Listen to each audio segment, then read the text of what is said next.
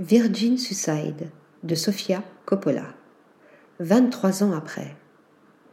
Le 27 septembre 2000, le premier long métrage d'une jeune réalisatrice de 29 ans, au nom déjà prestigieux, sortait dans les salles françaises Virgin Suicide.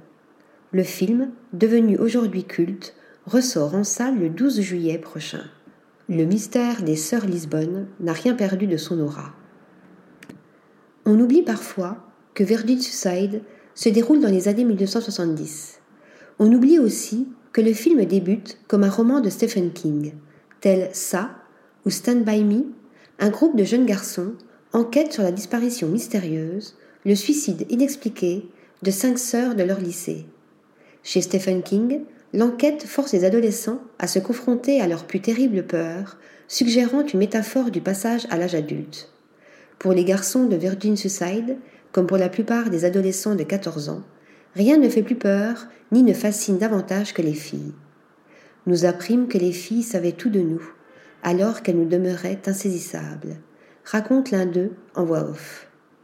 Évoquant, en flirtant presque avec le surnaturel, les mystères de l'adolescence et les fissures de l'Amérique WASP dans ses banlieues parfaites, Virgin Suicide a quelque chose du cinéma de David Lynch. Dans le gazon impeccablement entretenu de Lisbonne, cette famille légèrement plus pauvre que leurs très riches voisins, il y a un peu de Blue Velvet.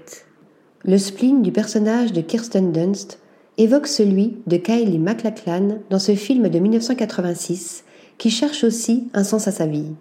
Et sa mort inexpliquée juste après avoir été primée reine du bal de promo, rappelle celle tout aussi étrange de Laura Palmer, la star du lycée dans la série Twin Peaks.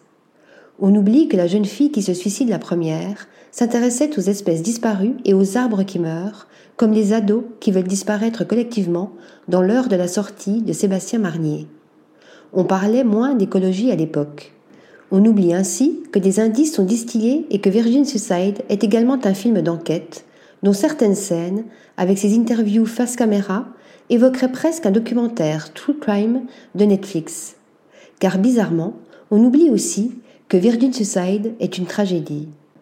On se souvient de jeunes filles diaphanes, d'une atmosphère mélancolique et pop. On se souvient que malgré la tristesse, un ton de comédie enrobe tout le film. On se souvient qu'il s'agit d'une adaptation très libre d'un court roman de Jeffrey Eugenides, connu surtout pour son deuxième livre, Middlesex. On se souvient de la très belle BO et des tubes de Air, High School Lover et Playground Love qui, dans leur version instrumentale, accompagnent le film. Quelques notes suffisent à créer cette atmosphère unique qui fait de Virgin Suicide un de ces classiques instantanés de l'histoire du cinéma.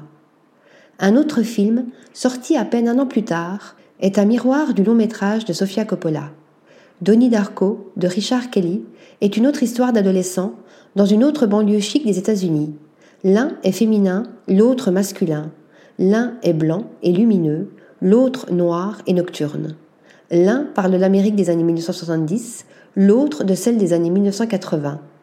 Comme Virgin Suicide, Donnie Darko a son propre tube, une reprise acoustique du Mad World de Tears for Fears par Gary Jules. Mais Virgin Suicide fait encore écho à un autre film, le long métrage australien de 1975 Pique-nique à Hanging Crock que Sofia Coppola cite volontiers comme inspiration. On y retrouve cette même lumière, ces mêmes jeunes filles blondes en robe blanche et la mort qui plane. Mais on se souvient surtout, et c'est là l'essentiel, que malgré les références, Sofia Coppola a supposé, peut-être la première, un regard féminin sur l'adolescence, là où le teen movie, qui vivait son heure de gloire depuis les films de John Hughes dans les années 1980, était essentiellement masculin, exception faite du formidable Clueless d'Amy Eckerling en 1995. Enfin, on remarquera que la fraîcheur de sa mise en scène fait que Virgin Suicide, 23 ans plus tard, n'a pas pris une ride. Car comme le film, le mystère de l'adolescence qu'il parvient à capturer reste éternel. Article rédigé par Pierre Charpioz.